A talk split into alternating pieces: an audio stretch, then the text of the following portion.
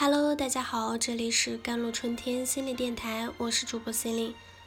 今天跟大家分享的文章叫做《我总是不够好》，是来自原生家庭最深的影响。一个人总和他的原生家庭有着千丝万缕的联系。小时候，我最怕的事情就是吃饭。我小的时候，我爸爸对我非常非常严厉，我又一度很不能理解为什么会这样。每天早上要我到操场跑一千米，而且不许照镜子，还不让妈妈给我做新衣服。活着还有什么意思？幼小的他曾在阳台边上写下这样厌恶人生的话。这个人是被公认为央视一姐的董卿。近几年凭借诗词大会朗读者，董卿又火了一把。而在一档电视节目中，一向成熟稳重的他谈到自己的原生家庭，泪流满面。他说：“我就像轮子上的仓鼠，总是忙于满足父亲的各种决定，也总是无法达成父亲的各种期待。其实对很多人来说，自己何尝不像董卿一样，看似光鲜得体的背后，内心始终住着那个父亲。”面前战战兢兢的小孩，原生家庭可能是内心最柔软、最不能触碰又无可奈何的地方。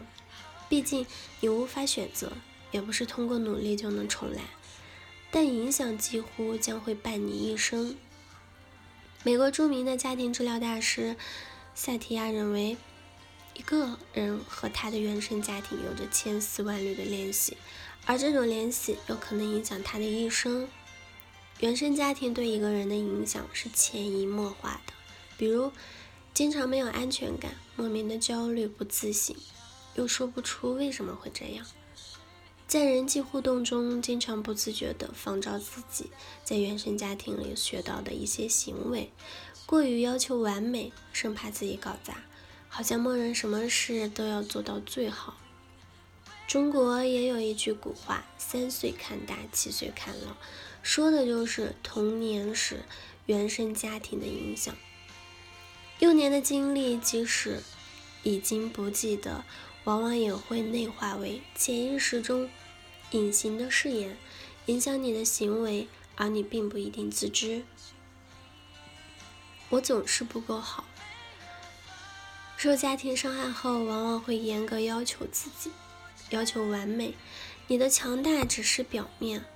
每当安静下来，与自己独处的时候，内心总是空虚无助，不断的寻求安全感，但是永远没有办法真正找到。往往因别人的目光而活，没有别人注视而失落，为了达到别人的期望而委屈自己。有人对自己稍微好点，都当做天大的恩德，暗含的潜台词是自己不值得被爱，苛责自己，缺乏安全感，觉得自己不值得被爱，这些让你得出我总是不够好的结论，大概就是中国式的原生家庭对你产生最深的影响。久而久之，父母对你的评价，最终会内化为你对自己的认知。成年后的你，内心还住着一个过于严格的父母，时刻对你做出评价，鞭策你不断的追求完美，以抵御内心对于要变得更好的不安焦虑。也正因如此，有时候你特别害怕失败，怕把手头的事情搞砸。其实你害怕的背后，不是针对自己生活中的具体某件事，而是我不够好。妈妈永远无法满足的要求。假如你的父母伤害了你，甚至抛弃了你，你不可能一边捂着流血的伤口，一边还大声的说“我爱你，我感谢你”，这是不正常的情感反应。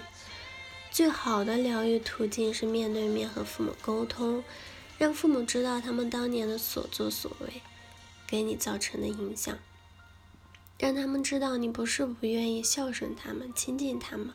而是你暂时没有这个心理能力，就如同演员伊能静那样，他直到四十岁还带着母亲二十留给他的消极影响生活，一度精神崩溃到想服毒自尽。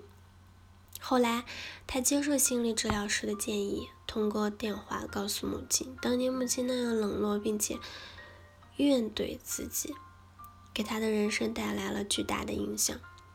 最后，母亲首次承认了自己的过错，伊能静才得以将童年那一页翻过，继续开始新的生活篇篇章。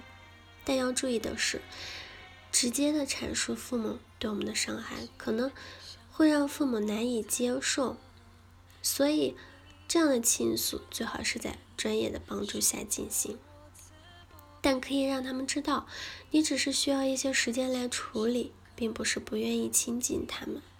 寻求帮助，找一个专业的咨询师帮助你。最后，如果你觉得自己的状态非常糟糕，过去的创伤极大的影响了现在的关系和生活，那请你去找。专业治疗师做治疗。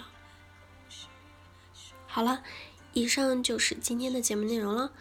咨询请加微信公众号 “jlcity 幺零零幺”或者添加我的手机微信号幺三八二二七幺八九九五。我是 c e l i n e 我们下期节目再见。